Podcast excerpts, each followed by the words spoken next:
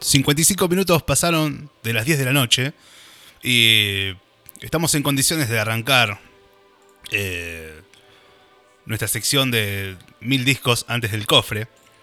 No sin antes darle la bienvenida a nuestro amigo, ya el amigo de todos y de todas, Dieguito Martínez. Buenas noches.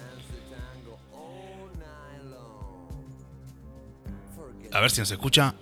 Mati, querido. Ahora sí, ¿cómo andas? ¿Se escucha bien? Se escucha un poquito bajito. ¿Ahora? Espectacular. Bien. Bueno, eh, Say no more. Say no more, o sea,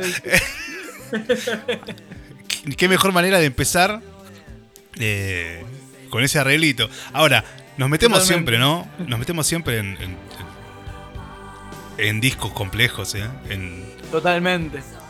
Cual bicho enfermo raspando los bordes a la mesa. como- dice. Ahora vamos a hablar de esa canción.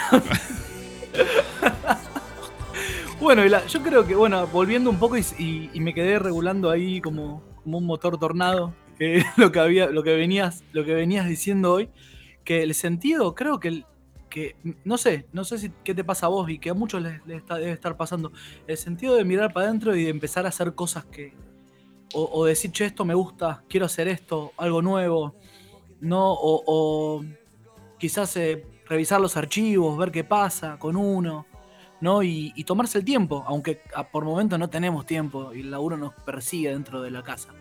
¿Viste? Uno corre alrededor de la mesa. sin duda. Pero, pero es como que yo creo que en un punto eh, el, el que sabe ver va a encontrarse. Eso es lo que, lo que me baja, ¿no? En un punto. Claro, claro. Sí, aparte está bueno también revisar cosas. eh, cosas del pasado en el sentido de discos que escuchabas cuando eras chico, libros que escuchaste cuando eras chico y, y volver a escucharlos y ver, entender cuánto pasó, ¿no? Totalmente. Bueno, por ejemplo, este disco eh, lo recuerdo en un cassette eh, mal grabado que incluso hasta añoro ese audio opaco, casi sin agudos. Sí. O sea, de- de- le quedaba lindo. Me has acordado de las maquetas. Ahí en, en YouTube hay- hay- está, está dando vuelta las maquetas de acá de, de- de filosofía y son hermosas. Porque en realidad todo pa- partió de. En esta época Charlie jugaba mucho con la 808, la- o sea, con play, eh, loop, a tocar encima, a crear y después a, a hacer capas, ¿no? Entonces, eh, es muy Charlie. Yo creo que me animo a decir que es uno de los discos que más me gustan de Charlie, lejos. Pero por, por un montón de frentes que vamos a atacar, porque son, eh, so- son quizás por tanto porque es muy autorreferencial de él, eh, hay frases muy fuertes, hay, hay invitados de lujo, y bueno, y también hay- está la playa también, en- hasta en lo visual. Claro, claro. Bueno, Filosofía Barata y Zapatos de Goma, un disco que es el sexto álbum de estudio de, de Charlie García en solitario, eh, que fue publicado en 1990. Eh, Ahí va, casi, casi ganando el mundial, casi, sí, casi. De hecho, casi. ¿eh? cumpliendo, salió. cumpliendo años, años redondos este, este año 2020. Aparte lo, lo loco es que está el himno al final. Sí, eso es una cosa O sea, increíble. Hermoso, hermoso, hermoso. La mejor versión del himno que, que- o sea, lejos. que tenemos ahí una, una que siempre hablamos de lo mismo, ¿no? Que, que el- el- aquel, aquel himno que rompía todos los esquemas de los colegios eh, rígidos y ortodoxos que pasaron de, de cambiar el disco de vinilo rayado del himno nacional por la por el ejército a, a- a hoy lo ponen a Charlie y es el himno. Como decía el flaquito Spinetta, es que la banda de los milicos suena toda desafinada. y no, es que también más de una señora habrán cogido los hombros, ¿no? Y apretado el. que el banda, ¿no? Pero, pero en un punto, yo creo que de- verlo desde ahora, desde, desde estos ojos, ¿no? O sea, y ver que hay, hay generaciones que se están, que, que- que tienen naturalizada esta versión y que, y que canta tan lindo este himno en Do mayor, porque es en Do mayor encima, porque es. Hoy Inmortales es lo más Sí. fácil de tocar. O sea, él lo pasó a Do mayor, más que si bemol, más que si, las partituras, lo- está, está tocado aparte como Pink Floyd. O sea, dicen, la anécdota dicen que el loco fue y nada, fue como una locura de grabarlo, vamos a grabar el himno. O sea, se- venían como medio Sindor, o sea, no, no estaban tomando chocolatada especialmente. Eh, pero bueno, eh, fueron, fueron derechito al estudio, fue un frenesí que nada, desembocó en esta belleza. Y también se estaba, en este año puntualmente, eh, acá hay un montón de cosas que se van uniendo, ¿no? primero que, Charlie con, está con Soca, ¿no? Que es la, novia que él conoció en, la época de Bucios, ¿no? Claro. Por, momentos con Soca todo bien, por momentos con Soca todo mal.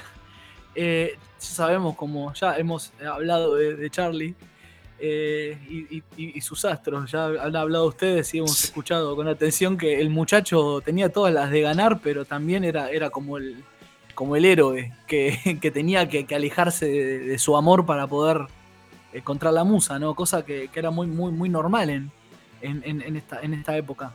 Más que nada, yo creo que Andrés lo hereda mucho eso. de Charlie, ¿no? Eh, fíjate, en, te quiero igual, ¿no? Y, o sea, y, bueno, toda honestidad brutal, que es, que es, fuego, puro fuego, o sea, hermoso. Eh, y bueno, desde el desamor, desde, desde, desde quizás la soledad, desde lo, turbio de tener que encarar las cosas triste, ¿no? O sea, eh, eso es lo que noto mucho en, estos muchachos. Y en Charlie, por ejemplo, siempre fue como muy, muy amante de la playa. en el, fíjate que de la playa de nadar, de, o sea, no, no es una una boludez que el chabón se tiró de nueve pisos, pero sabía caer. Claro. o sea, sabía lo que hacía, ¿no? Aunque todos crean que no y todos hayan dicho, ¿viste? Cuando se sale de la pileta dice, ¿qué incidente? O sea, se, tiraba de un tanque, eh, esos tanques australianos, a, una piletita y el chabón salía caminando. Eh, entonces, por ejemplo, hay, muchas imágenes ahí de esta época, aquel bueno que anda por Gessel, que, que anda por, por la costa también, eh, que incluso también va a Ostende, ¿no? Y, bueno, y después también hay una cuestión, él se va a Bucios y ahí graba el video de Filosofía Barata, que arranca de una forma, pero increíble, ¿no? él con el sombrerito. Ahora cuando escuchemos vamos a hacer el Ahora lo vamos a escuchar. De, ese Totalmente. que esa pequeña intro que no tiene, no tiene desperdicio en absoluto. No tiene desperdicio. Es, yo creo que es una declaración de principios de, su eh, de su oximorón, ¿no? De, no poder, eh, eh, o sea, de, estallar como una supernova, pero, la, pero no poder calmar. Claro. Quizás, ¿no? Porque a yo creo que a partir de acá empieza la, complicación. en un punto de complicación y en un desborde creativo zarpado. Eh, ya, lo habían internado, ya había estado mal eh, en discos anteriores, ¿no?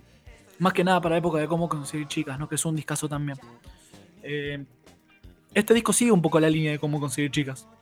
Pero lo que tiene, que es un Charlie como que ya dijo, basta de la facha, basta de la facha, basta de, los peinados raros, ya fue. O sea, y, se mete un toque para adentro, vuelve un poco a Lennon, porque ya de mí es, es un tema muy Lennon, o sea, piano solo, con acústica. Eh, entonces, y es muy autorreferencial, es como que él se está empezando a dar cuenta de, la capacidad de lastimar que él tiene, ¿no? Y, cómo, él... Eh, hay frases durísimas que hielan un poco la sangre, que es, por ejemplo, eh, yo solo quiero jugar, como gritando, déjenme tranquilo hacer lo que me gusta. y bueno, y que es como, como que también ver como un, como un futuro bastante complicado. Como que él ya lo, ya lo venía como vaticinando.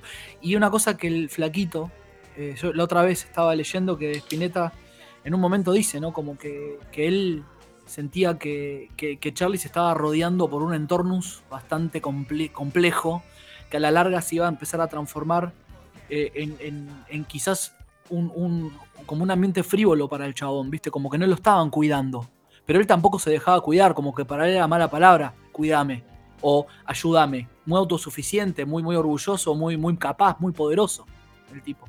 Entonces, en las letras de este disco está, en todos lados. Se, cae, eh, es como la llamada de. La llamada, eh, es como el sarcasmo de la llamada de auxilio, pero no me rompan las bolas, ¿viste? Claro. es, un, poco así. Eh, y bueno, y, yo creo que nada, importantísimo el tema de mí, ¿no? Como para, para, para ir para, para mostrarles a la, a la muchachada acá, a los muchachos del chat y a los que estén también sumándose. Eh, es, es, creo que ya arranca así el disco y arranca, aunque es un tema bajo, es un tema tranqui, es, es, es, épico. Es épico. Eh, me hace acordar a Mercedes Sosa. Sí, es verdad, es verdad. Encontramos entonces un disco de 11 canciones, corto en duración, porque Hay un promedio, estoy viendo, 42 minutos. 42 minutos. Sí. ¿Sabes qué? Eh, no sé qué, qué, qué te pasa a vos, Matt, cuando lo escuchás. ¿No, no te parece largo a la. O sea, aunque es corto, no, no, no, no, no, no- no- te pasa como que, como que lo disfrutás. Sí. A, mí, a mí se me hace, se me hace, pero eh, tipo un viaje rutero. Como Sí. que no, no, no, me- no me jode. O sea, no, no es que me pasa rápido, me pasa lento, pero lo disfruto. O sea, parece más largo de lo que es. Es uno de los pocos discos que se disfrutan, pero no pasan rápido. Porque generalmente el disco disfrutable, el, el dinámico, eh, pasa rápido. Pero este tiene todos los ingredientes, pero de- tiene una connotación dramática. Eh, es como. Sí. Es como, como ver una, una película dramática que ya viste y, y lo disfrutás. eh, escena por escena. Yo creo que acá Charlie está gritando: Hola, soy la obra de arte. Soy yo. mírenme, mírenme y se van a dar cuenta que- de qué estoy hablando. O sea, eh, eh, el, ti- el tipo está muy plantado. O sea, es- está, está perdiendo los, los estribos ya, porque después en el 94 viene ese humor, ya pasa por un, por un trasfondo bastante heavy con, con los vicios, ¿no? Muy fuerte en estos años que vienen a partir de acá. Y no olvidarnos de Cerú, eh, Cerú Claro. 92. Dos años después, ya se estaba después. gestando esto. Sin duda. En, en el noven- en, el 90, en el 91 ya se juntan con, con los Cerú en, en la, en- en la escuelita a, a zapar, que nadie se entera, se juntan a, a- a tirar unos temas de los Beatles, ahí anda dando vueltas por ahí, búsquenlo, que está, está interesantísimo porque es Cerú Girán tratando de tocar sus propios temas sin acordarse de los acordes prácticamente. Y, y es divino porque se cagan de risa, eh, medio como que se van tirando algunos arreglitos, todo, y bueno, y, también eso también deja muy, muy en evidencia lo lindo que es Cerú, porque Cerú tiene esa cosa de, de simpleza que después está recontra mega adornado por músicos resarpados, que son los cuatro. Pero todo lo que es el corazón de las canciones es sencillo, es, es Beatles. Y, y bueno, después en el 92, eh, ya, ya en el 90 andaban con David ahí dando vueltas. eh, también David an- anda también dando vueltas en, en- en varias grabaciones siempre, ¿no? Siempre estuvieron en contacto. Y Pedro también. Pedro grabaron, después eh, habían grabado Tango y después de esto viene Tango, Tango 4, cuando ahí Charlie eh, flipa totalmente, lo llaman a Pedro, le dicen, che, te lo llevo a vivir a tu casa porque no lo banca nadie. Entonces se fue a vivir un tiempo a la casa de Pedro, Charlie, y se grabaron un discazo que fue Tango 4, que, que es, monumental. O sea, es eh, Pedro en la octapad y en, las teclas y en el bajo y Charlie en todo lo demás. O sea, son dos chabones haciendo un disco entero. Y un discazo Increíble. encima. Bueno, eh, ¿qué encontramos en Filosofía Barata y Zapatos de Gomas? Músicos, los músicos, digamos, la, la base. Charlie Sí, García. bueno, está el, el- el- el Charlie en casi todo, porque está desde las maquetas, el negro, el negro García López, el negro García Hilda, López en la guitarra. Hilda Elizalazu. Hilda, Lupano en el bajo, eh, el Zorrito también en las teclas. Está, y Fernando Zamalea en la batería, me encanta. Claro. Creo que, a ver, Lejos y en el bandoneón también. Lejos es uno de los discos que más me gusta donde Zamalea toca la batería. Lejos, lejos, lejos, lejos. Y hay, hay unas imágenes que está con Mario Breuer eh, y están, están grabando, bueno, justamente están grabando Siempre Puedo Olvidar, que es, es- divino porque entra, entra Zamalea a tocar, entonces Charlie lo, lo frena, paren, paren, paren, sacale el hi-hat, bombo y tacho. Y se miran como, posta, sí, boom, pa, boom. O sea, simpleza, ¿viste? Ahí te vas viendo cómo la cabeza del flaco va, va construyendo. Charlie tiene esa cosa de, que te agarra eh, 10 monos y te los pone a tocar una nota y te hace una orquesta de rock, ¿entendés? O sea, es, como que muy, muy minucioso al hacer, ¿viste? Y es menos es más. O sea, que el bajista vaya al bombo, que el batero entre donde tiene que entrar, donde salir. Es música hecha desde la canción y desde los teclados y la voz. O sea, entonces eh, es como que no, no, no creo que cualquiera haya podido fácilmente integrar la banda de, de Charlie. O sea, No, son, sin son duda, por eso tenés lo- los monstruos que hay, que también son, son monstruos que, que tienen mucha, mucha ruta conceptual en la cabeza, ¿no? Como para, para encarar esto. Y en este disco se nota mucho, muchísimo que, que se toca para la canción. O sea, es, eh, es justo, justo la cantidad de ingredientes justa para todo lo que hay. Perfecto. Y otro estilo de la época, eh, que es una lista de invitados. También. Sí, sí, sí, sí. Acá está Pedrito en No te mueras en mi casa, o sea, contando la, la leyenda del colmillo. Eh, después, bueno, Andresito Calamaro también, que no sé en qué tema está, pero está tocando un Casio Tom. O sea, eso no lo sabía, lo, lo descubrí hace poquito. Después, eh, bueno, eh, las violas son de Gustavo, de No te mueras en mi casa, que es ese tema, No te mueras en mi casa. Iba a ser un tema, Gustavo, ah, Cerati, Aznar y García iban a hacer un disco los tres juntos, que se iba a llamar Tango.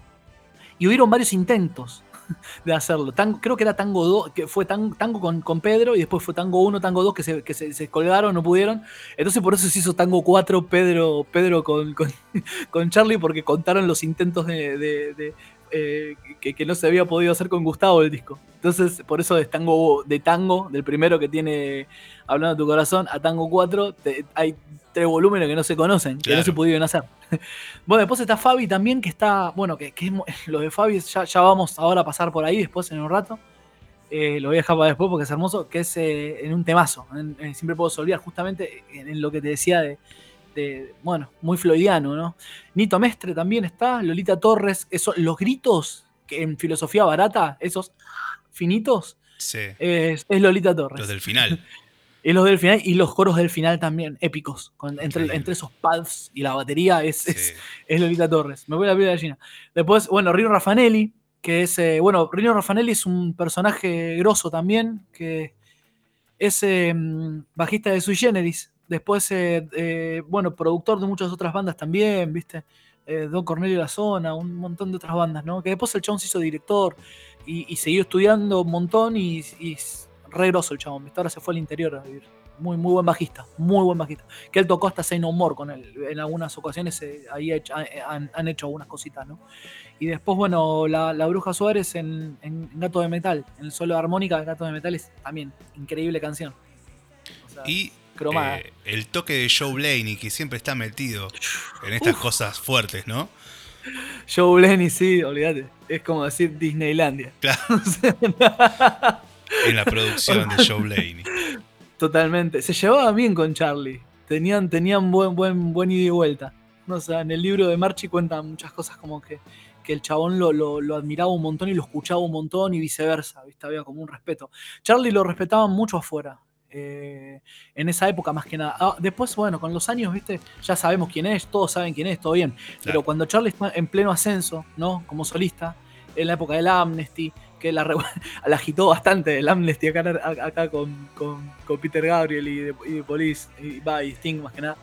Eh, es como que nada, eh, Charlie, Charlie se hizo, se hizo mucho notar en Nueva York, o sea, y hay muchos muchos músicos, incluso hasta Jaco Pastorius también le llamó la atención Cerú, por ejemplo. Jaco, eh, Cerú Girán en, los 70 tocando en, Montreux.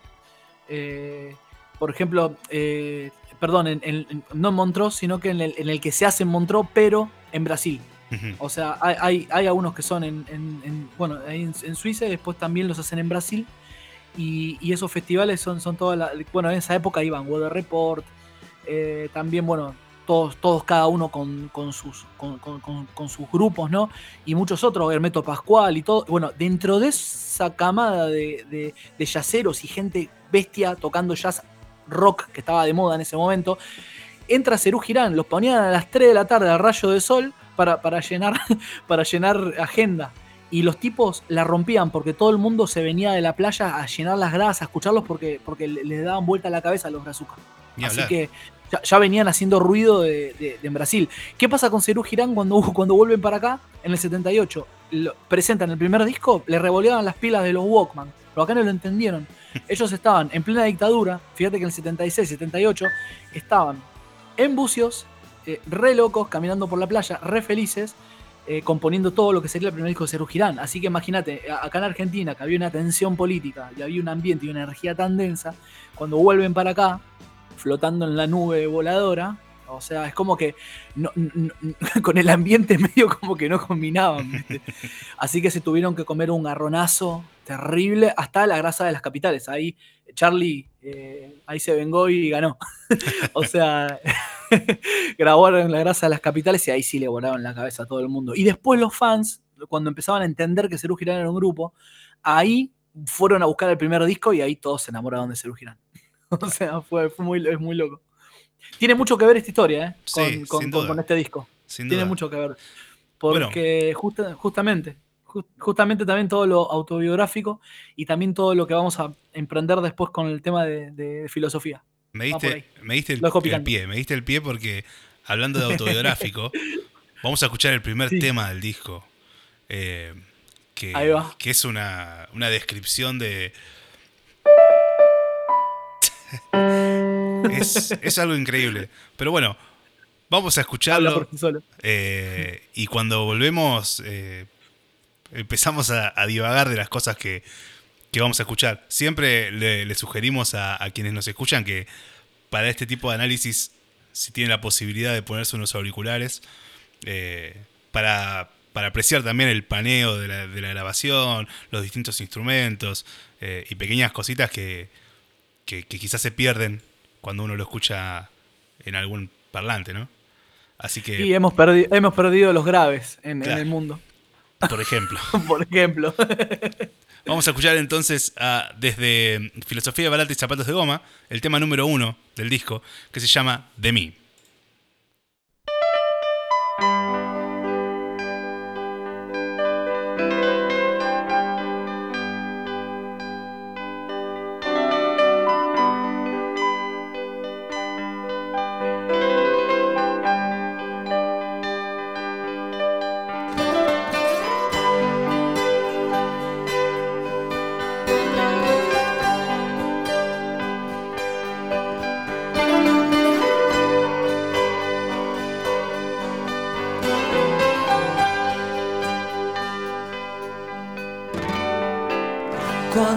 Mal, cuando estés solo, cuando ya estés cansado de llorar, no te olvides de mí porque sé que te puedo estimular. Cuando me mires a los ojos y mi mirada esté en otro lugar, no te acerques a mí porque sé que te puedo lastimar. No pienses que estoy loco, es solo una manera de actuar. No pienses que estoy solo, estoy comunicado con todo lo demás, por eso cuando estés mal, cuando estés sola,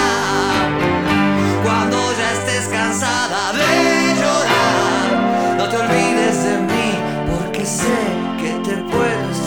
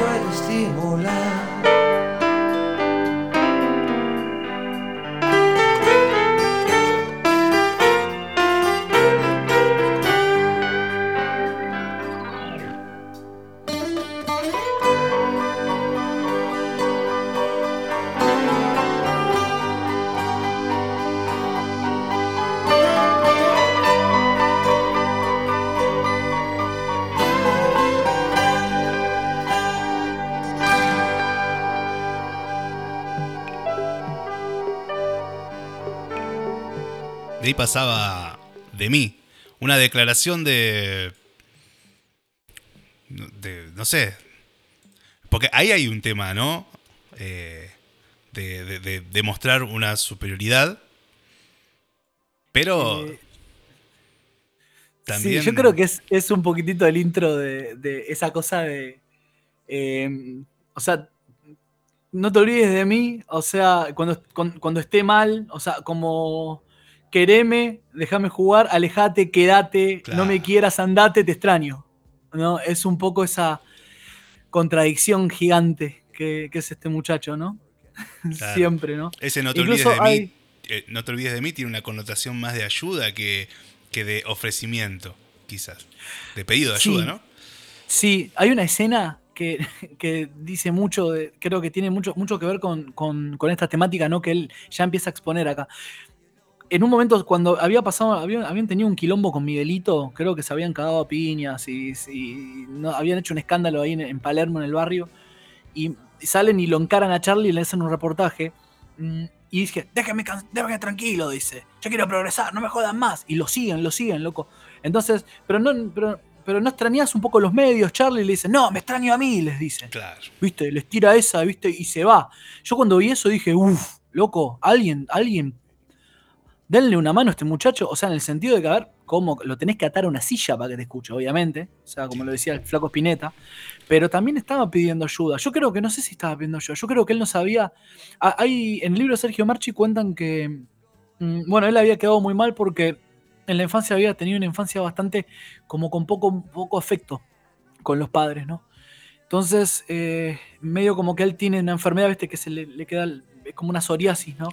Es muy nervioso, por un lado, y, también yo creo que mm, siempre, siempre le quedó esa, esa herida, ese vacío, ¿no?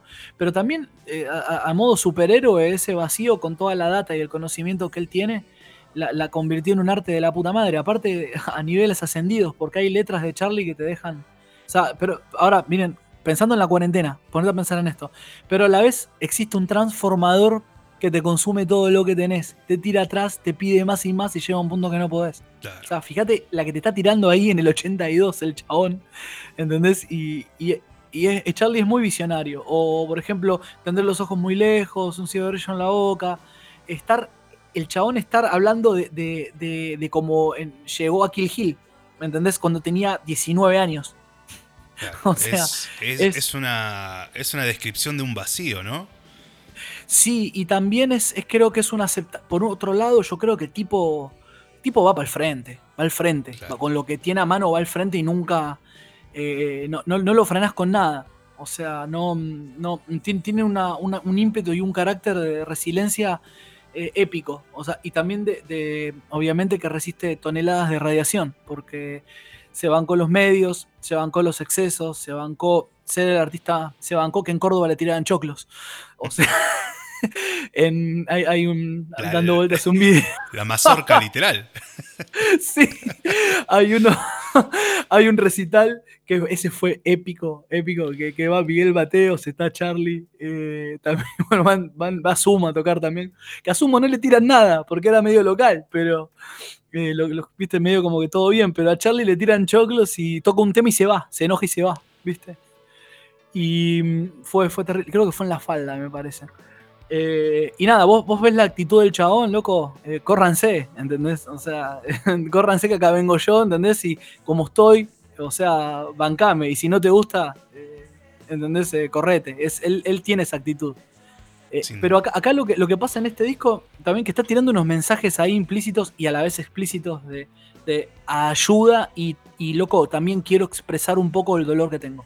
O sea, siento que también hay bastantes declaraciones de principios, ¿no? Eh, como decir, loco, yo no, no sé cómo hacer para salir de esta cárcel, ¿no? Pero en un punto eh, te aviso que te alejes porque te voy a lastimar. ¿Me entendés? Una cosa así. ¿Viste? Ah, como, bueno. Acá tengo un Hablando, dándote pie. Un pequeño resumen que dice: Charlie se separa de Soca, su novia de años. Ahí va. graba una demoledora versión del himno nacional. Fracasa su proyecto de disco junto a Cerati y Aznar eh, e incluye un cover de The Birds. Demasiados golpes de efecto. Graba en 48 canales. Se trata de un disco desparejo. Grandiosos temas de corte personal, con canciones irregulares. Y tras la edición sucede un hecho que será determinante para la vida de Charlie, que es que su propia familia lo interna. Y él eh, les corta el saludo para siempre. Y ahí empieza el, como te decía recién, córranse, eh, ayúdame pero no me ayudes. ¿Me entendés? No me ayudes como, eh, como, querés ayudarme. A ver, decime lo que necesito. O sea, dame, dame, dame cariño, no, no, no me pongas un. No, no, me pongas un chaleco, ¿me entendés? O sea, no. Yo creo que pasaba por ahí, ¿no? Pero bueno, eh, eh, yo creo que es una generación difícil. fíjate que en la dictadura militar, todos estos cuates, tanto Spinetta como, como Charlie, en el 76 estaban haciendo la mejor música. O sea, lejos que se podía hacer acá, ¿no? Eh, invisible, tenés a la máquina de hacer pájaros, antes tenés a su generis, ¿no? Eh, el, adiós su generis le, salió de chiripa porque como el mercado era muy chiquitito todavía acá del rock, los tipos lo único que hicieron fue correr la ola, ¿no? Y tocar en todos lados, andaban en, un autito recorriendo, se iban hasta Moreno a tocar. Y, y medio como que, como que los cuates eh, hicieron tanta movida, tocaron tanto, que, que- que lo del Luna Park ni ellos lo podían creer. O sea, se, se llenaron de guita en dos minutos y después tuvieron, cuando se fueron a, mm, creo que andaban pa- para el lado de Entre Ríos de gira, se les cayó la combi, se les cayó el Moog. ¿Viste? Hay una foto que está Charlie al lado de, en el pasto, ¿viste? Tocando las teclas de un Moog. Bueno, fue cuando volcó la chata con los instrumentos. No se, no se mataron de pedo. Entonces ahí con Nito dijeron, loco, basta. Y ahí, bueno, viene la máquina de hacer pájaro. Y después de la máquina de hacer pájaro, que Charlie estaba con María Rosa, o sea, estaban bien, todo bien. eh, ahí viene la, la- próxima parada, ¿no? Que se separa de María Rosa. No solo que se separa de María Rosa, sino que María Rosa se va con Nito. Y él, eh, él se- se va a Brasil. Se conoce, la conoce a Soca y empieza a irse a Brasil y, y lo agarra David y lo convence. Algunos dicen que fue con whisky, otros con facturas que eh, dice, y se fueron a, a, a Bucios a, a, a- componer Cerú. Mandaron a buscar a Moro y a, y a Pedro, lo mandaron a buscar. eh, eh, le dieron un pasaje, se vino Charlie a buscar plata, creo, y algunas cositas, y mandó a llevar instrumentos, y se fue a un club de jazz, le recomendaron, entonces lo encaró a Pedro, le dio un boleto de, de- de ida a Brasil, a Moro también, se morfaron como tres días en micro hasta, hasta Bucios, ¿viste? Y ahí llegaron, se conocieron en el viaje. Se juntaron, tocaron dos minutos y, hubo una química de modeladora que, bueno, ya todos sabemos, ¿no? Sin duda. O sea, fue, fue impresionante. Igual ya Charlie con Moro se conocían, todos se conocían. Pedro los conocía de, de verlos, pero Pedro siempre andaba más que nada por el ambiente del jazz en ese momento. Era re chiquito, tenía 17, 17 años, por ahí 18. Y ya estaba Migue, el hijo, a ver, aparte. Una- una Claro. situación- Claro, Eh, pero también una situación como que él bastante de, de estar bastante desconectado de, Claro. de Miguelito. Muy. María, Muy. María Rosa Llorio es la Leila, entonces, de, de Sudamérica. Eh, entre Clapton qué y, John tema sería? Harrison. ¿Y qué tema será Something, no? Había que pensarlo. Vamos a dejarlo ahí en el chat que vayan, vayan a ver si. Que vayan tirando si- si encuentran, que vayan hipótesis- tirando a ver qué dicen. teorías conspirativas, ¿viste? De lo, que- de lo que sea. Hoy estamos en Claro. eso. Eh, Bueno, y. ¿Viste cuando. Una, una cosita que, que ahí te, te doy pie para, para, para lo que continúa. ¿Viste que termina de mí? ¿No? Eh, o sea, termina el tema. Y después ahí termina como una maquinita, ¿no? Y ahí claro, hay una cuestión en el disco de vinilo que termina de mí y queda enganchado Exactamente. con la maquinita de ritmo, cual, cual tema de Genesis de la época, porque es usa la misma máquina que usaba Genesis, o sea, obviamente. Eh, porque Charlie siempre siguió siendo un muchacho de, de rock progresivo, aunque fue mutando, como mutó Gabriel, como mutaron todos. Charlie si- siguió, a ver, esto es eh, a a orgullo, lo digo, industria nacional, ¿no? De tener un artista al level de, de Peter Gabriel, al level de, de, de Phil Collins, ¿no? De, de que mismo en la historia fue mutando y fue transmutando a la par que sus cuates ahí en, en- en Inglaterra. Así que eso hay que pensar que, que, eh, estamos hablando de un chabón que cu- cuando dice yo los inventé a los New York Dolls, lo dice por algo. Es verdad, es verdad. Vamos a escuchar ahora una pequeña intro y luego vamos a la canción. Pero prestemos atención a lo que recita en esta pequeña intro. Esta, esta suerte de el que avisa no traiciona, ¿no? De, de- Sí. O mi amor es la música. O el mar, en este caso. Mi amor es el mar, la famosa frase. Eh, Y también un poco esa, como hablábamos de la ambigüedad, ¿no? De, de, de quédate. claro, Quédate de alguna forma, aguanta, soportame. claro. A, a pesar de esto, quédate. Totalmente. Vamos a escuchar entonces la pequeña intro. Después volvemos y ya le metemos a la canción. Ahí vamos.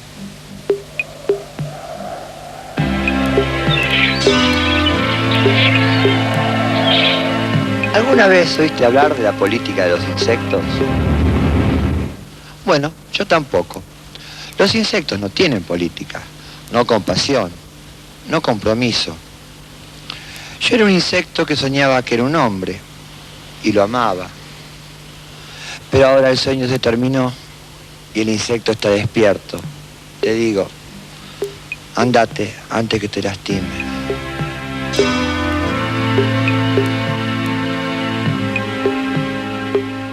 Hay, una particularidad del video, de la intro del video, es que cuando dice andate antes que te lastime, va y viene el, el- primer plano de él, ¿no? Y cuando vuelve el plano, te guiña el ojo. los invito a, a- a- a- a los, a los oyentes eh, que busquen el, el, el video del Boxitracio, del querido Boxitracio, que, en donde se ve él en la playa invitándote a entrar y te dice eso. Y después Ahí va. andate antes que te lastime y después te guiña el ojo. Acá ah, en el chat un Ulises dice que ¿por qué no pensar que Peter Gabriel tuvo el nivel de Charlie? O Sin sea, duda. eh, es totalmente. Es, yo creo que también es, es una cosa, un estigma que tenemos, ¿no? Acá en Latinoamérica. Como que siempre eh, estamos mirando afuera, inconsciente y conscientemente, ¿no? Mirando afuera cuando a veces, o sea, viene Waters, ¿entendés? Y vamos a los seis de Waters y capaz que toca una vez Charlie y uno va y capaz que te parece caro la, entrada, ¿entendés? No lo digo por mí porque yo no fui a ver a Waters y fui a ver a Charlie, pero, pero, eh, pero a lo que voy es que siempre es como que mm, estamos con esa cosa de- de- de- de esperar que vengan los extraterrestres, ¿viste? Que vengan los Rolling Stones, que vengan... Cuando tenemos unos artistas acá del carajo, Sin o duda. sea... Capaz que es eso de tenerlos tan cerca, ¿no?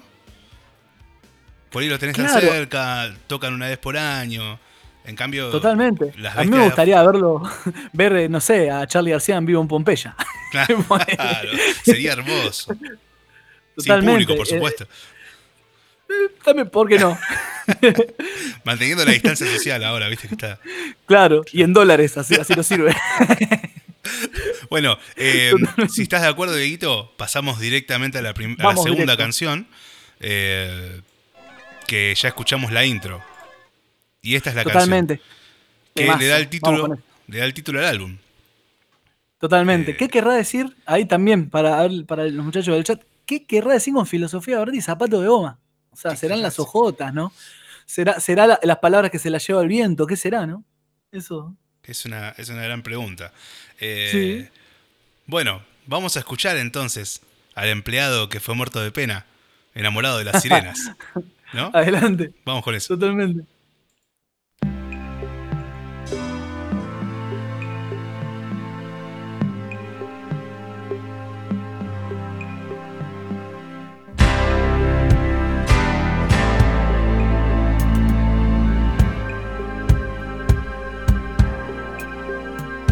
Conozco un empleado que fue muerto de pena, enamorado de las sirenas. El cine de mi barrio ya me mostró la escena, no vi tu alma y quería tus venas. Y en este torbellino donde nada importa, me sentí aliado y te perdí.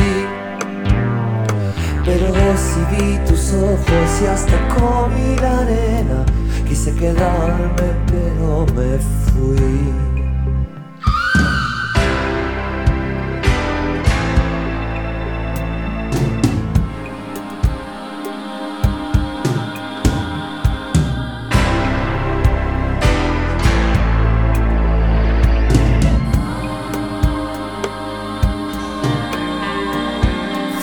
Filosofía barata y zapatos de goma y esta mentira te hace feliz.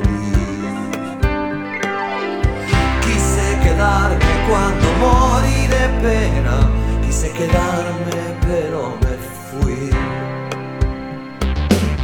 Y en la terminal, y en la terminal, estoy descalzo y te espero a ti. El ómnibus se ha ido, el amor se ha vencido. Quise quedarme, pero me fui. Filosofía barata y zapatos de goma, quizás es todo lo que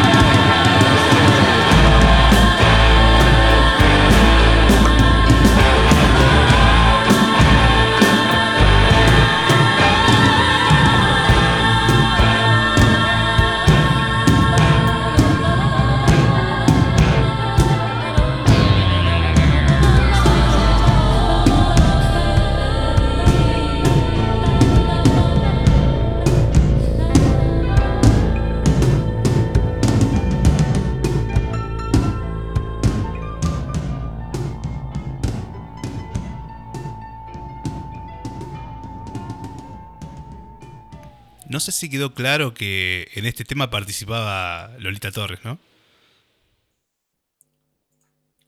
Todavía tengo la piel de gallina de mi auricular derecho. Qué Increíble. Tremendo, tremendo. No, Entonces- terrible, me- uf.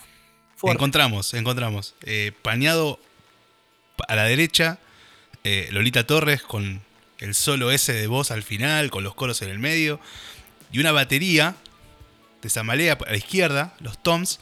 eh, Los toms, terrible. y, y- y creciendo, ¿no? O sea, eh, cada vez más, más poderoso ese, esa batería que, que, como recién decías, Dieguito, la canción es muy tranquila. Pero Sí, pero va creciendo. Mm, Me hace acordar a- después, bueno, esto es en el 90, ¿no? Sí. Eh, me parece que es de la misma época, creo, y me parece que el Genesis es del 91.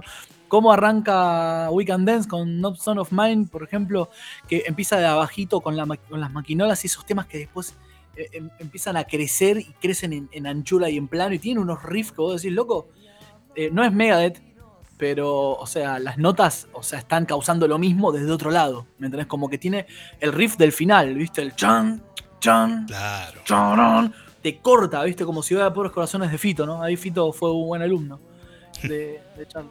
Acá, bueno, acá en el chat también tiraron una Juli, tiró que, que puede ser, que es la, la- la- la moda, la moda del momento, o sea, toda la, vendetta de humo y, y- y lo plástico, ¿no? Como que él dice, "Ah, basta todo eso, en un punto quizás. Sí, es verdad, tiene mucho sentido. tiene sentido. Más que yo creo que también, como decía Soy Mati, que eh, internación, eh, todo mal con la familia, es como que en un punto ya se estaba quitando unas cuantas capas, no sé si para bien o para mal, pero se estaba sacando eh, unas cuantas cebollas de encima para, para develar realmente su condición, a ver qué- qué- sincerarse con él, a ver para dónde estaba yendo y si y era para ahí, ¿no? No, no está tan, tan, tan dividido quizás. Ni hablar. Capaz que después no, no, le, no le salió muy bien en el hacer, o sí, en algunas cosas sí, en otras no. Pero yo creo que, que no, se- no, no se vendió nunca el chabón. Sí, No a- se traicionó nunca. aparte de un detalle, ¿no? El, el peso que le da la metáfora, la metáfora zapatos de goma es que filosofía barata y zapatos de goma eh, quizás es todo lo que te di y después te dice en la terminal estoy descalzo y te espero aquí. O sea, como que se despoja de algo, Sí. ¿no? Que tiene que ver. Sí, eh, Sí, totalmente, totalmente. Y no solo, fíjate que, que en, en una parte, o sea, es como que también eh, quise quedarme, pero me fui. claro. El chabón se quería quedar, pero se fue. Se fue por, bueno, ahí te doy pie al- al- a lo que escuchamos del intro, ¿no? Claro. Ahí, o sea, la política de los insectos. Eh, es, eso, eso es algo que, que- que creo que, que- que es, que es una, una linda forma ¿no? de entender ¿no? también para dónde estaba yendo. Eh, tiene mucho que ver, fíjate que es como que es un ciclo que se repite. Mm, Cuando le pasa lo, lo que le pasó con María Rosa y se fue a Bucios a, a componer con, con David, ¿no? Acá se encuentran en el mismo lugar, en la misma situación, yéndose Bucios, separándose de la persona que estaba con él en Bucios y que él eh, estuvo por muchos años, ¿no? Eh, y el tipo está recitando esto, la política de los insectos, o sea que, que los insectos no tienen política, no tienen compasión, no tienen compromiso. Y que era un insecto que soñaba con ser hombre. Y, lo ahora- amaba. Y lo amaba. y ahora que el insecto despertó y el sueño terminó, después apareció Xenomorph. Claro. Te pido por favor, antes que te pueda lastimar, o sea, Andate. rescatate, fíjate con quién estás, ¿no? Que, que- que empieza el viaje del héroe. Córranse hasta, hasta demasiado ego 2000, eh, con el helicóptero tirando fiambre, no paramos. ¿Te acordás de eso? ¿No te acordás? Eso fue mortal. Épico, épico. y aparte, Charlie estaba, estaba on fire, totalmente. Ni hablar. Qué- Quiero hacer una, una mención especial, porque hoy con Dieguito estábamos hablando de, de cómo, cómo nos llegó esto de, de meternos con Charlie. eh, y fue medio como concatenado con cosas que pasaban en, en- en mi entorno y cosas que pasaban en su entorno. Y hablábamos mucho de las conexiones. Sí. El 30 de junio de 2003, eh, hace, digamos, 17 años ya, Sí. falleció María Gabriela Pumer. Qué locura. Qué locura, ¿no? El- el- o 17 sea, la sincronía. la, y, la, y la sincronía. O sea, acá todavía María Gabriela, no, acá en este disco no está, Claro. pero estamos cerquita. eh, porque vos fíjate que después, viene, después de este disco viene, eh, bueno, justamente La hija de la lágrima. Exacto. Tremendo. Y O después sea que, el MTV eh, Unplugged, que fue hermoso. tremendo, tremendo. Dando vuelta en una limusín todo el día estaba el chabón. Pará, Eso es- es en brutal. una limusín conducida por Roberto Edgar Volcán. Eso Ay, no. Tenés razón, boludo. Ay, no, no, no. Tenés razón, me había olvidado de eso, boludo. Pero bueno, la verdad Bueno. que la fecha no la elegimos, fue, fue azar. eh, Sí, así que nada, eh, vamos a, a dedicarle Bueno, este- esta sección a la memoria de María Gabriela. sí. María Gabriela fue un. La verdad que fue un, un sostén emocional para Charlie. Lo- ella lo, lo- lo- escuchaba, lo entendía y, y le, le hacía un reaguante. O sea, mal. eh, en la banda se notaba muchísimo, ¿no? Que. O sea, es un- una, una- una guitarrista que. O sea, de, de banda, bien de banda, bien rítmica. Es como Keith Richards. ¿entendés? O sea, era, yo, creo, yo creo que cuando, cuando no estuvo más ella, Charlie sintió mucho la, la falta. Y Sí. fue ahí donde, don- donde Charlie empezó a estar mal. Realmente se. Y bueno, después sabemos todo lo que pasó después. Sí, pero, pero bueno, la verdad que son por ahí situaciones así muy, muy, muy entrelazadas en- entre sí, ¿no? Hablar de Charlie. eh, Bueno, es increíble, por ejemplo, yo hace un tiempito atrás, una noche me puse a escribir en, en mi Instagram sobre, sobre este intro.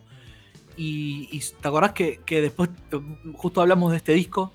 Creo que, bueno, eh, eh, también habíamos hablado de, de Claro, un montón de cosas. de- porque yo había, había se había subido, concatenado todo. había subido al. Instagram el, el intro este de, de, de la... Claro. de lo de las hormigas. Sí, tr- sí, y se, y se linkeó todo. Claro, Tremendo, tremendo, boludo. Mal.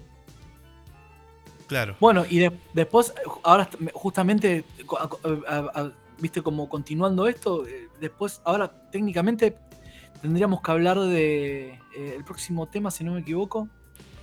Y vamos eh, a hablar de reloj de plastilina, ¿no? Reloj de plastilina, eso, justo estaba pensando en eso. Eh, yo, yo siempre le digo, yo solo quiero jugar ese tema. Porque acá, acá por ejemplo, justamente hay una frase que me, me parte al medio que dice, nadie pudo ver que el tiempo era una herida. Lástima nacer y no salir con vida. Yo quiero llorar. Y después dice, yo solo quiero jugar, jugar, jugar. Yo quiero ver jugar. ¿Entendés? Es como que... eh, no, no, eh, es, es como que el chabón, a ver, está súper despierto y sufriendo zarpado, ¿me entendés? Eso es lo que siento. Sin o sea, duda. como que... Sin duda. Y, y es, esta es una de las canciones más largas del disco, porque promedian los tres minutos y medio, más o menos. eh, Sí, y, y sí, hay un sí, par de pa- picos. Y estos de Reloj del Plastilina es uno de los temas más largos, eh, que también es un poco eso, ¿no? Creo que sigue la línea de la autorreferencia constante eh, a, a- Sí. a nivel letra. Sí, sí, sí. También hay un audio, hay un guiño ahí loco a Tom Petty también, ¿eh? Un poco. Y a la- a la- en la época. No, 90, eh, venimos de los Traveling Wilburys, se juntan él, es Beatlemaníaco a pleno. Charlie es un tipo que escucha mucho los Beatles. En el 2001, me acuerdo, en The Cavern, eh, había muerto Harrison. Habíamos ido a ver a, a Fernando Blanco, estábamos un par ahí sentados en una mesa y aparece Charlie. De golpe dicen, bueno, tenemos un invitado sorpresa. Se abre la puerta, se caminó, eh, se caminó con un, to- todo, todo pintado, viste cómo estaba en ese momento. Caminó por todo arriba de las mesas, tiró toda la botella, se agarró una, una Jackson y se sentó. Le dieron un whisky, se tocó seis temas de los Beatles y se fue caminando para arriba y se fue. Claro. O sea, es- eso fue la aparición de Charlie eh, que andaba por el barrio. o sea, permiso, acá vengo yo, me toco seis temas y me voy. Fue, nos quedamos todos, creo que no dormimos por un tres días. Me acuerdo. Porque, viste, fue como muy fuerte. que te pase, tu, tu ídolo te camine para, arriba de la papa frita. O sea, muy divertido también. Y, fue, eso, eso a mí me, me- me- chocó mucho. Y yo, viste, también eso me, me- causó mucho interés. Me acuerdo que había leído en la Rolling Stone en ese momento que, bueno, que Charlie era muy Beatlemaníaco. Él hablaba. Él es muy certero al hablar de Lennon, a, analizar los temas, viste. Eh, he leído análisis de Charlie así de reportajes de, temas de los Beatles y eh, es como que en- en tres en tres renglones capaz que uno puede estar no sé una hora entera tratando de explicar un tema de los Beatles el tipo en tres renglones te, te- le saca la ficha y te lo explica ¿Me entendés? Es muy, muy directo el, el ADN que tiene, porque claro, aparte es lo primero que él, cuando él dejó de escuchar música clásica, lo primero que agarró fueron los Beatles. Exacto. Y lo, lo loco, eh, lo loco de todo esto, es que en, en el 89-90, ¿viste? Que siempre caímos en, en- Mati, nosotros, eh, la verdad que siempre, eh, lo- la- hablando de, de concatenar cosas, ¿no? Fíjate que loco, no, Roxette 91, mm, Sí. bueno, este el amor después del 90, amor, el 92. amor después del amor. O sea, ¿qué pasó? A ver, ¿qué pasó? Habría que ver qué pasó ese año. Tendrían que, que- que- que- a, ver, a ver qué está pasando en el cielo en ese momento, porque estaba, estaba todo a favor de, de- de que se gesten obras irreemplazables para mí. Eh, yo lo que, lo que noto mucho un guiño, la- hay muchas Rickenbacker también, que él ya las venía usando, pero también hay esos sonidos medio Tom Petty, medio Wilburys. Así que este tema tiene muchos guiños de eso, me parece. Tiene, tiene mucho, Bueno, mucho. Y, y es muy clarito, muy lindo. claro. Invitemos entonces a, a, a- a los oyentes a, a que escuchemos, pero con la premisa de analizar, ¿no? A ver qué cosas encontramos eh, en Reloj de Plastilina, eh, que va a ser la tercera canción de- del disco y la tercera canción que elegimos. 47 Ahí va. minutos pasando las 11 ya. Eh, muchas gracias a, toda la gente que, que nos está escuchando, que nos escucha por primera vez. Eh, hoy le contaba a Dieguito, con alegría, que nuestro podcast fue, fue escuchado por varios, varios países. Tengo la listita por acá. Eh, andás a ver dónde está. Pero habíamos hablado. Eh, Argentina, parte de Argentina, obviamente. Eh, Chile, eh, Uruguay, México, Costa Rica, Irlanda, Estados Unidos, Alemania. Eh, la verdad que estamos muy agradecidos con toda la gente que, que nos escucha. Eddie debutando, bienvenido. Bienvenido. la verdad que nosotros hacemos este, este programa con mucho amor, a pulmón, y la magia de, de- de- de Internet que nos permite llegar a, a cualquier parte del mundo. Eh, y la verdad que personalmente estoy, no, no sé si más agradecido o más contento, pero todo está en un nivel muy alto. Yo creo que todo, es, es como hablábamos recién, el- es, es la sincronía que va, va, va causando efecto, ¿no? Naturalmente. La verdad que tremendo. Eh, Es hermoso. Es hermoso. Así que le, le agradecemos a toda la gente y a toda la gente que nos escucha por, por podcast. Eh, también un abrazo grande. Quiero dejar el, el saludo grabado en este especial de Filosofía Verde y Zapatos de Goma para toda la gente que también nos escucha en- a través de, de podcast. Así que Y bueno, un saludo para lo- los, pro- los próximos que nos escucharán en el podcast también. O Es verdad. Que, que no, se olvide- que no se olviden de, de nada, de, de volver, de volver a, eh, incluso de, de encontrarnos en- a tiempo real también. Sí. Con, con- con la magia, ¿no? sin duda, sin duda. Y la invitación también, ¿no? A que, Totalmente. así que bueno, vamos a escuchar la tercera canción de este disco. Andamos. A ver qué cosas encontramos.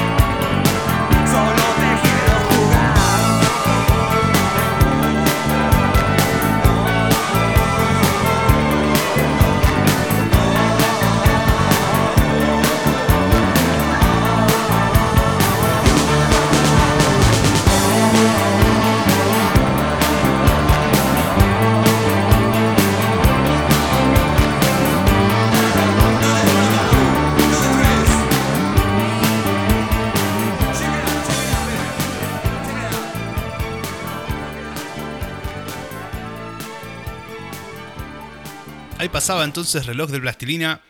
Eh, ¿qué, ¿Cuántas cosas, no? Eh, los sintetizadores ahí haciendo maravillas. Uf, qué viajecito. El bajo.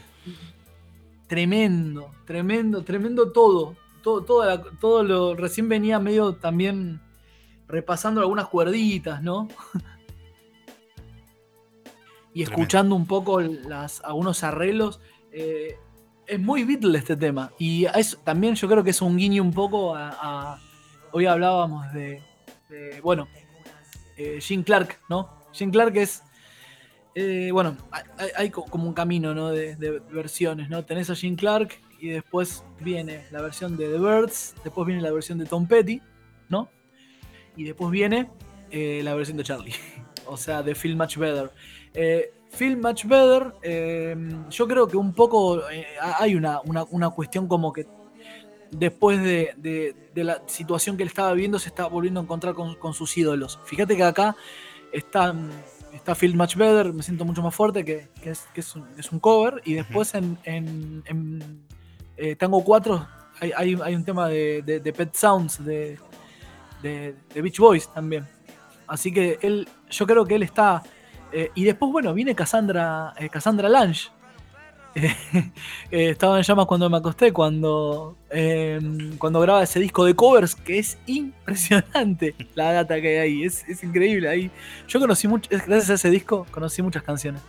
Muchas, muchas, muchas canciones. Eh, y lo loco es que muchas canciones, no solo muchas canciones, sino que muchos artistas. Yo a los Birds los conocí por Charlie. A, bueno, Dylan lo empecé a escuchar más por Charlie, por Positively eh, Street, que bueno, que, que él la, la graba como cover. Y hay muchos otros artistas también, incluso a Donovan, que lo, lo he escuchado nombrar.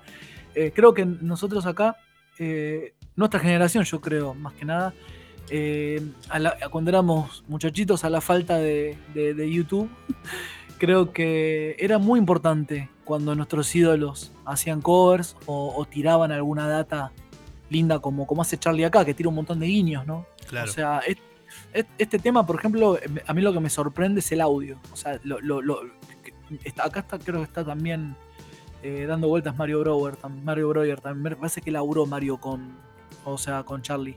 Eh, pero creo, creo como técnico con, con me parece. Sí, en el estudio Panda. Sí, sí, sí. con sí. Mario Breuer. Y- totalmente. Y bueno, y, y es, es el sonido que logró acá es impresionante. O sea, en general, ¿no? Se, se entendía muy bien con Charlie. Con Marito, con, con. Son, son- o sea, es, es como que siempre supo encontrarle el, el- mambo, ¿no? A la, a cabeza de él, que es muy experimental y es muy de programaciones, ¿no? Charlie labura todo con programaciones, trabaja todo desde la voz, desde la canción, desde arriba, y después lo de abajo tiene que estar concatenado, pero él trabaja eh, mucho desde, desde el cifrado y desde, desde la melodía, capaz que alguna máquina de ritmo, como Fito o como Andrés también. Andrés también laburaba así. Andrés, el, ah, como, viste, tenía que hacer la diferencia, el leonino, y dijo, vamos a hacer una banda que suene como los 70 y lo quiero así Fogliata en los teclados. y, y chau, chau. O sea, ahí, ahí yo creo que Andrés pegó, pateó el tablero porque aunque él venía de la escuela como Fito, eh, también haciendo este tipo de, ejercicios de programación, ¿no? Que son muy modernos para la época. O sea, eh, ahora a todos nos parece fácil. Yo qué sé, yo pongo una, maquinita de ritmo, o sea, largo una maquinita de ritmo, tiro una guitarra acústica, eh, armo las partes, después eh, voy, grabo el batero, lo puedo hacer, todos lo podemos hacer ahora. Sin embargo, en esa época hacer eso era hostias, joder, o sea, no, era cualquier cosa, porque eh, primero que se grababa en cinta, después había que editar, había, a, ver todo lo que para nosotros es una pavada, ¿no? Estos locos estaban descubriendo todo lo, o sea, es previa, este disco incluso del 90, o sea, es mucho antes que Pro Tools, mucho antes que cualquier cosa digital. Así que todas las programaciones que, escuchan y todo lo que, lo, que, lo, que crean que no es humano está sincronizado a tiempo real y va cayendo cual dominó eh, de principio hasta el final de la canción.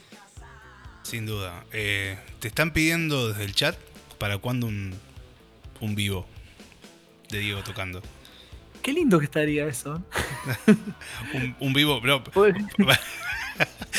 Empecemos por Instagram o por YouTube. Empecemos por ahí. Ahí va, ahí va. Y, quizás en febrero o marzo podamos hacer algo en vivo cara a cara. Bueno, ya, ya, ya, sabemos que cuando se levante la cuarentena ya sabemos qué va a pasar.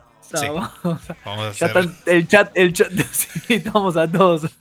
Ya, ya, sabemos dónde tenemos que ir y todo. Sí, de movida ya es un hecho y es una promesa acá firmada en sangre que apenas se levante la cuarentena hacemos el especial de un viaje de ida en vivo con público. Así que eso ya Ahí va, y lo, y lo arrancamos con funky. ni hablar, ni hablar. Ahí va. Eh, bueno, a ver. Mira lo que tengo acá.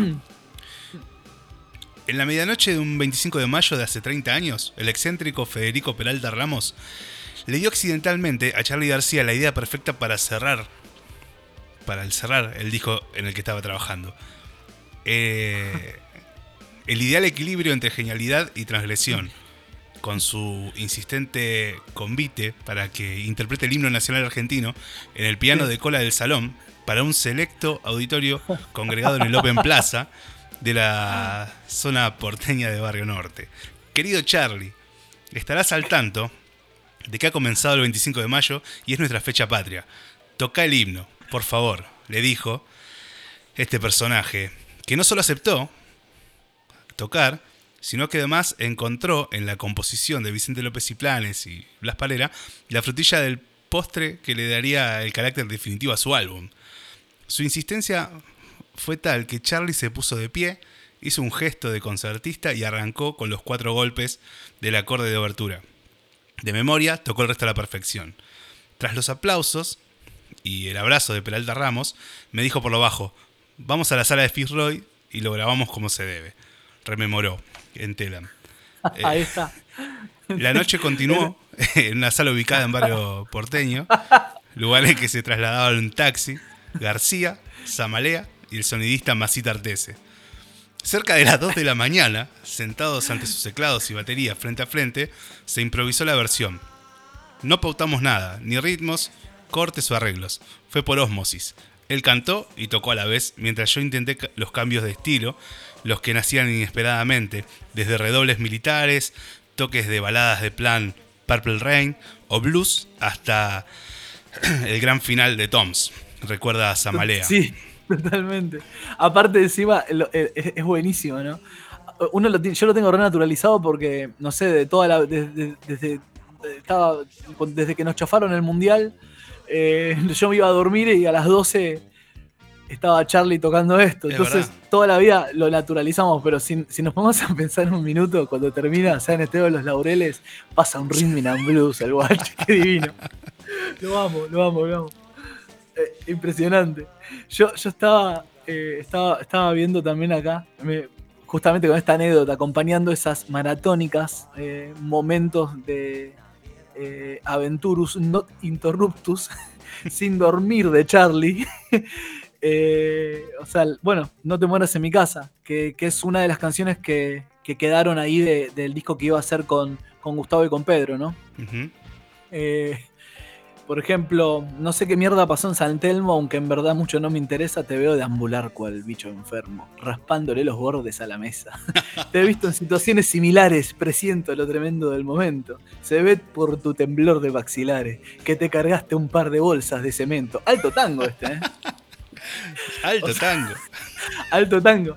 Y después eh, remata, el barrio fue y será una porquería. Y de fondo, ya lo sé, grita. Hay pocos como yo, samaritanos. Te escucharé primor más con el día. Rodarás barranca abajo por Belgrano. He visto muchos casos de epilepsia, conozco la leyenda del colmillo. Tomemos el asunto con asepsia, pero por favor no te mueras en mi altillo. O sea, Cerati, Aznar. Ay, no, no, no hace falta eh, decir qué estaba pasando y qué bien que la estaban pasando estos muchachos, que después creo que se fueron a dormir muchas horas de día. Pero eh, bueno, esto es lo que pasó, no que, que no fue. Yo creo por la salud de ellos, me parece que por suerte, eh, que, que no lo grabaron, ¿no? Que por eso después terminó siendo eh, tango en la casa de, de- de Pedro. Claro. Temazo increíble. Este tema es lo más raro que hay. O sea, lo es, es impresionante. O sea, tiene un montón de, de- de- de ideas de Gustavo, de, de Pedro. O sea, hubieran sido una bomba los tres haciendo un disco, ¿no? Sí, ni hablar. Ni hablar. Tremendo, tremendo. Es lo poquito que quedó. Y Vampiro también. Vampiro, la- las guitarras son de Gustavo. Menos mal que, que no fue, ¿no? Porque quizás nos hubiésemos perdido de, de algunas cosas interesantes, me parece. Porque ellos solistas. O sea, imagínate que hayan formado una banda, ¿no? Los tres. Con, con algún batero, pongamos por caso Claro. Samaria. Sí, yo, yo creo que habrían grabado, es como que hubieran, hubieran grabado, pero hubiera quedado como algo, una aventura. Y no, no creo que hubieran podido sostener. Es como, es como lo que pasó con Luis y con él. Eh, Claro. Pineta también tra- tra- trató de, de hacer un disco con Charlie, pero fue, fue la, la aventura fue muy loca porque se le prendió fuego eh, mientras estaban tocando rezo en, ahí en, en, ATC, ¿no? Los- eh, a los cuates, eh, o sea, estaban prendidos fuegos ambos y, y en realidad en el momento se le estaba prendiendo fuego el, edif- el- el departamento a, a Charlie, literalmente. Qué tremendo. Así que medio, medio como que nada, como que Charlie friqueó eh, y, y- y nada, se colgó, se empezó a colgar la, la cuestión. Eh, y bueno, y el flaquito después hizo, hi- hiz- hizo un disco, este, quedó como medio, me- me- medio, medio triste quedó Spinetta, ¿viste? Eh, que incluso le hizo un- una canción llamada Pobre Amor, díganle. O sea, hoy Carlitos partió sin esperas desde un no lugar y algo que no queda nos quedó ahí. O sea, eh, quedó como medio, medio tristón, viste, con esa cuestión. Que hubiera sido una bomba también un disco, pero yo creo que Charlie, por ejemplo, es imposible que, que, que- que- haga al- algo con alguien, porque es, eh, es el, para mí es el solista más pura sangre eh, que existe. O sea, y que incluso pasó, él, él hizo los- las postas que tenía que pasar. Pasó por su, un dúo, pasó por una banda progresiva compartiendo teclados y composición. Pasó por los Beatles argentinos, que eran cuatro, que la rompieron toda. Sin duda. Eh, y después se hizo solista el chabón y, y- y se- yo creo que no solo se lo mereció, sino que entró en esa puerta y ese traje le quedó perfecto. O sea, yo recomiendo que busquen en YouTube el recital de la presentación en Ferro de Yendo de la, de la- de la cama del living, que hay una ciudad toda de, de, de- de cartón, que después caen un montón de avioncitos que los que estaban ahí se pegaban un cagazo tremendo. Mal, porque aparte estaba sensible la cosa en ese momento todavía. Porque justamente, o sea, no- ni siquiera puedo comer un bife y sentirme bien eh, abajo de los pupitres en las escuelas, los ingleses nos van a bombardear, veniendo de eso, que ir a Ferro y que te, que te bombardee un, un- un par de, de- de aviones de mentira y un ratito te lo creíste. creo. Así que fue, fue como, como que, que Charlie también siempre le gustó. Eh, con- eso, eso lo hizo con Renata Hussein en ese momento. Eh, tremendo show, tremendo, creo que es lejos, después de Naturaleza Sangre de Fito, uno de los mejores shows que, que, que- que- que se filmaron. Encima está filmado, perdón la expresión, pero está filmado como el orto. Porque, viste, está, no sé qué le pasó, si se le prendió fuego el archivo, no sé, pero eh, este- la Sí, cinta arrugada se, Está se como escucha mal. ¿no? Sí, mal, mal, tre- tremendamente mal. Pero es una pena porque ha- hay un mini recital ahí en Badía, ¿viste? Que tocan, que, que tocan un par de pubis angelical también. Que bueno, ahí estaba Cachorro, esta- estaban los abuelos prácticamente, y ahí estaba Andresito tocando con, con Calamarito. Era chiquito, por eso. tocando con Charlie en ese momento. Ocupando eh, el lugar, eh, quizá to- eh, primer, el primero, ¿no? El, el primero fue Andrés, después Andrés se fue el toque y entró Fito en el lugar de Andrés. Claro. Así que estamos hablando de, de- que incluso también es muy gracioso, que también está para alquilar balcones, es divino, una versión de Yo no quiero volverme tan loco en, en portugués. O sea, de la época. bueno. Es hermosa, es hermosa. Es, es los intentos que, que- que- que- que hicieron muchos acá en, en tratar de traducir, cosa que a mí me parece que el rock nacional es en castellano. O sea, está bien. El rock puede ser, eh, a ver, eh, qué sé yo, se puede cantar una chacarera en inglés, bueno, todo bien. Pero el rock, el nacional, o sea, es, es en castellano, ¿no? Yo creo que igual incluso eh, el, que, el, que- el que la pegó con esa y que la, le, le terminó de encontrar la vuelta es Fito, como hablamos la otra vez de Circo Beat, que, que terminó, term- bueno, con Caetano, ¿no? O sea, que Sí. te- termi- terminó como, como encontrándole la vuelta a hacer algo en otro idioma.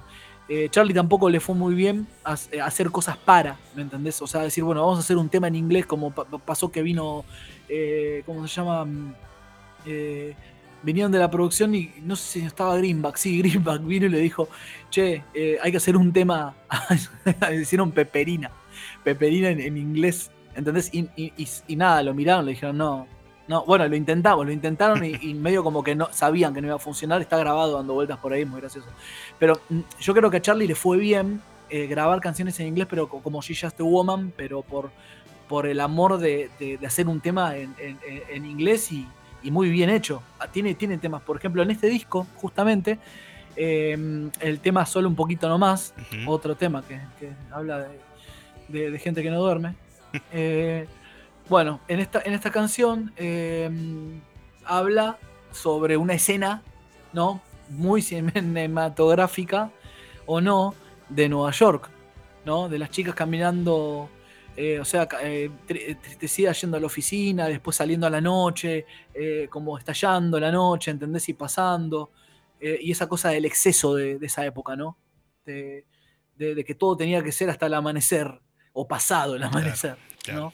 Entonces, eh, a- a- es un himno, es, o sea, es, es un, es una especie de himno a la farlopa, se puede llegar a decir, ¿no? Porque eh, hablando, hablando en, en- en términos, eh, o sea, chabacanos, ¿no? Sí. Porque tiene, y, y hay muchos guiños en este disco, yo creo. Yo creo que él estaba, estaba, esta- estaba como tratando de estar up ahí arriba, ¿no? Y, y- y era justamente la, la- la época, la época de esto. Sí. ¿no? Y por ejemplo, ahora vamos a escuchar Siempre puedes olvidar. Eh, ¿Qué encontramos en ese tema? Siempre puedes olvidar. Bueno, ahí está Fabi. Eh, hermoso. hermoso por donde lo veas también. Eh, yo lo que veo, ¿no? También. Yo creo que habla un poco de Bucios. ¿No? O sea, de, de que. O de, o, de, o de la gente que es. La, la gen- lo, lo de extrañar, ¿no? Eh, lo, lo del- también un poco la, la idea de superhombre. O sea, eh, que, que lo, lo puedo todo, ¿entendés? Pero que también eh, o sea, puedo ver en la oscuridad, ¿no? Puedo abrazar las cruces, eh, todo es amor, ¿entendés? Claro. Pero, a ver, quizás mañana, dame amor hasta mañana, hasta que te quieras ir, siempre puedes olvidar, es como que sigamos, sigamos, sigamos, ¿entendés? Es un poco esa, esa, esa cosa romántica de, de, de la noche, ¿no? De la gira, de la aventura, pero también de la tristeza, ¿entendés? Y de sacar afuera, de, de- de salir afuera, ¿entendés? Eh, eh, tratar de ser lo más genuino posible en una situación adversa, ¿no? Claro. También. Eh, pero también un poco yo creo que habla de, extrañar, ¿no? Y, de, y de, de alguien que se está yendo, ¿no? Que él creo que lo vive con esa nostalgia, que es una nostalgia como que yo creo que a él le gusta eso. Es como que es un tipo que le gusta extrañar. Le, le duele extrañar, pero a la vez le gusta extrañar. No es, es, es muy difícil, es, es como una línea muy delgada entre, entre tra- traerme el matafuego o prenderme fuego el rancho. Claro. ¿Me Claro, entendés? Es, es un poco así. Como es él, un tipo re mega polinio, eh, que toca el piano como un animal, ¿entendés? Que tiene la cabeza recontra de del aurador de la música, que es un tipo recontra responsable. Recontra recto eh, y se notan los discos, ese, el rigor que tiene el tipo como artista. Y por otro lado, eh, che, ayúdeme a llevarlo a Charlie a dormir porque no para. o sea, es un poco esa ambigüedad, ¿no? De, por las noches soy Batman. Claro. También de, yo, lo, siento un poco así como una, especie de, pseudo superhéroe o psicohéroe eh, al, punto de, nada, de como, de, como vivir como dos intensidades muy fuertes al unísono. Ni hablar. Bueno, vamos a escuchar la canción, a ver qué onda. No sin antes decirle a mm. todos los oyentes, y en especial al, equipito del chat, que hoy también va a haber canción de amueblado, eh, pero latino, en castellano. Así que no, no se vayan. Vamos a escuchar entonces, ahora, la cuarta canción seleccionada, que se llama eh, Siempre puedes Siempre puedes olvidar. Ahí vamos.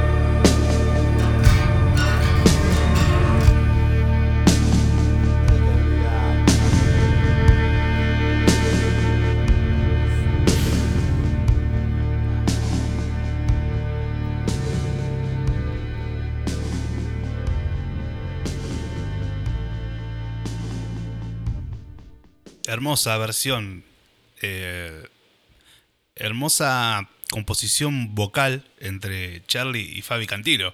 Eh, y bueno, y ni hablar de toda la parte musical, ¿no? Es como... Es Pink Floyd.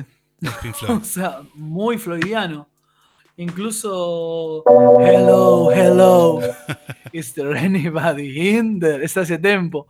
Es, es impresionante porque mm, yo, yo lo, que, lo que siento en esta canción es que es como que está volando. Me, lo, imagino el flaco, o sea, abierto de, alas, raspando la pista, ¿entendés? Con, los ojos abiertos, ¿entendés? Mirando a través de la oscuridad, ¿viste? Es, es re visual lo que digo, pero es como una escena de, de- Yo creo que eran todos superhéroes en este momento porque es como que estaba mucho... Yo creo que del, del 80 hasta el, no, hasta el 2000, más o menos fue, creo, que fue la, la saga de, de- los X-Men en general, ¿no? Porque fíjate que, que es muy loco, pero todo arranca con. O sea, se va el hipismo, eh, se muere Lennon, cambia la onda, cambia la música, aparece el techno, aparecen un montón de movidas.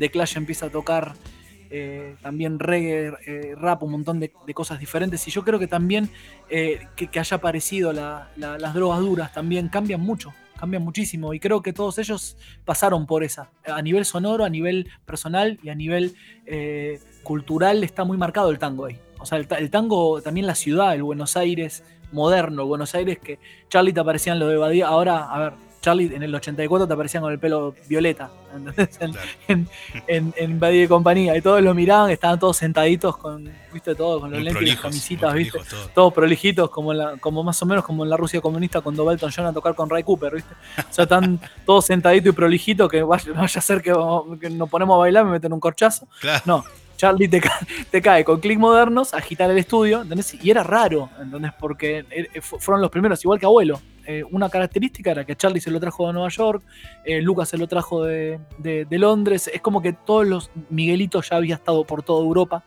con, con Etnada también, haciendo toda la música hippie. eh, mucho antes que incluso le hiciera acá Aquelarre o el Flaco Spinetta mismo. Flaco Spinetta lo amaba, Miguel Abuelo.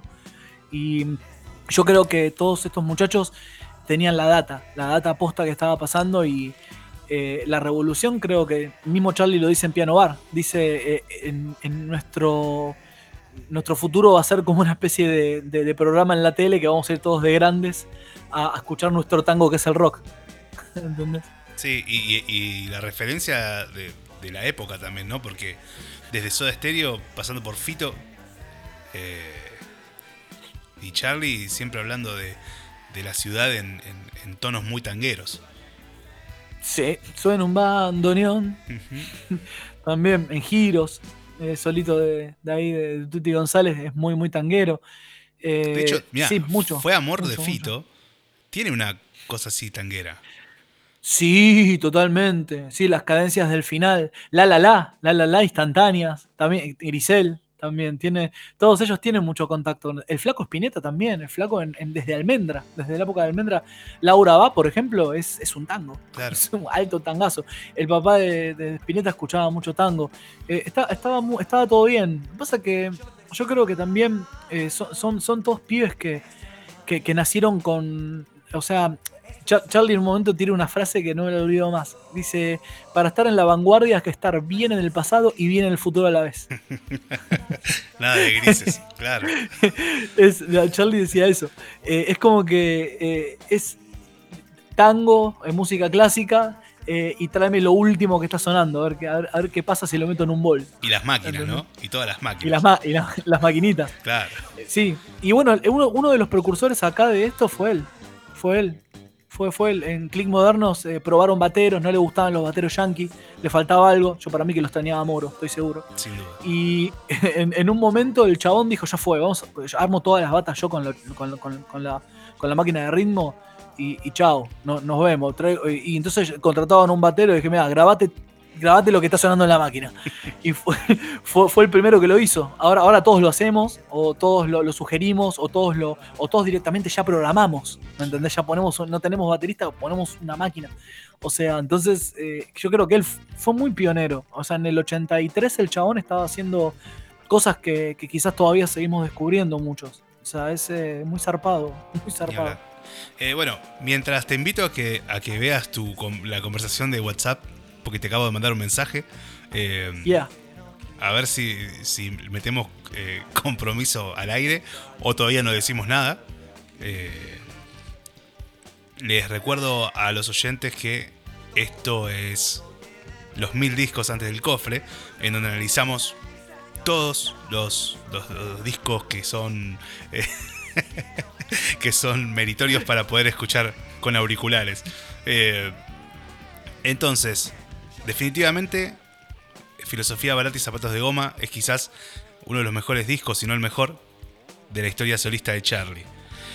Y Lejos. de- eh, para escucharlo entero y con auriculares. Eh, así como hablamos la- la- el martes pasado, lo tengo en disco de vinilo, así que invito a toda la gente, a todos los oyentes a casa cuando se termine esta pandemia y, y nos tomamos unos vinos mientras escuchamos el disco eh, de vinilo. Valga la Ya, ya reservé el Uber. Sí, sí. ¿dónde te pueden contactar la gente? Porque sabemos que, que estás con. estás dictando clases de música de distintos instrumentos de en modalidad virtual. ¿Por dónde te pueden contactar? Acá están tirando, perdón, ¿eh? Ahora, ahora, ahora, ahora me- no me quiero olvidar. Tengo la memoria media complicada esta edad ya. Eh, en Instagram, en Instagram, diegofernando.martínez Guido. O sea, o, o miren, busquen el de, el de la radio y se van a dar cuenta que está todo ahí Perfecto. concatenado. Así que no- nos van a encontrar a todos ahí también tocando en algún escenario juntos. bueno, Bien. acá estoy leyendo el chat también que están pidiendo de soda, de virus. Uf, alerta, hay, que, hay, hay que pensarlo, ¿eh? Están tirando. No, están tirando opciones para la canción de amueblado de hoy. Que ni se, ni- ni, Ah, se imaginan. ah, ah, ah. Ni se imaginan Ah, lo, que, lo se viene. Eh, Los pies Así- descalzos eran de Charlie en la playa. lo- ah, vos decís que vayamos por ahí. Podría ser. Ahora, eso lo, lo- lo tenemos que pensar, pero podría ser, ¿eh? Es una buena opción. Bueno, Me gusta. Entonces quizás para el martes que viene tengamos música femenina, cantante femenina, quizás. Quizás. Todavía, todavía lo tenemos Quizás. que... recién lo tapamos, lo tapamos a la masa, recién amasada y hay que dejarla leudar, a ver qué onda. Ahí va, Ale Sanz, César Banana, pero redado me muero. No, es espectacular. No, Save you, save me. Quizás me odien, quizás me odien, ¿eh? pero no es una canción lenta. Hoy, Eso- hoy, no, hoy descubrí, esa, ¿viste esa canción? Eh, save you, Sí. save me. Bueno, no, no le había prestado atención porque yo creo que me, me quemaron la cabeza de, de- de chiquitito ver los asaltos de mi hermana cuando estaban todos bailando ahí, todos mal, mal parados y, y abrazados sin abrazarse, ¿viste? Claro. Bueno, Respetando distancia social, ¿no? Cuando no claro. Claro, con un cassette, viste, que, que encima estaba girando más lento porque la casetera tenía 8 kilos de, de alcohol ya de un par de años. Bueno, hay una parte de ese tema que después se empieza a poner rápido. Que vos decís, amigo, no me podés poner esta parte de esta canción. después escúchenlo, por favor, por favor, escuchen ese tema y, y dí- díganme después si, esa- si la parte rápida queda bien en esa canción. Para, a mí me descoloca totalmente. ¿Cómo estás bailando un lento y empieza tin, tin, tin, tin, tin? ¿Qué, qué onda? Pará, bancá. ¿no? Claro. Pero bueno, vamos, vamos a, a finalizar entonces eh, Bien. La, la sección con el cover que tiene. Iba a decir el único cover, pero también está el himno. Claro. De López y Planes. Claro. Así que. Me hace, me causa, hace un rato me reía solo, quizás se dieron cuenta. Pero me causa mucha gracia. Estoy mirando la lista de canciones y. No, no es que me causa gracia, pero digo García, Aznar, Cerati, López y Planes Parera. es como- es como- más tango que eso. O sea, Sin duda. Tre- pero bueno. Tremendo. Dieguito, muchísimas gracias por haber estado Gracias, Mati. una vez más. Gracias al chat, gracias a todos y, y aguante, aguante que, bueno, si, le- si hoy estábamos, hasta venías pensando que cuál era el sentido, bueno, estas cosas le, le dan sentido a la, a la cuarentena y a la vida también un poco. ¿eh? Sin duda. Hace- hace- son cosas que hacen bien. Sin o sea, duda. la música siempre, siempre, siempre hace bien. Bueno, hablando de cosas que hacen bien, ¿por qué no determinar que nos sentimos mucho mejor después de, Yeah. De- de este momento? Así que vamos a escuchar la canción de. eh, el único cover que tiene el disco, eh, original de The Birds. Me siento mucho mejor. Y luego eh, volvemos con nuestro, nuestra sección de canciones de amueblado. Muchas gracias, Edito, de nuevo. Y, Gracias, Mati. y nos vemos el próximo martes.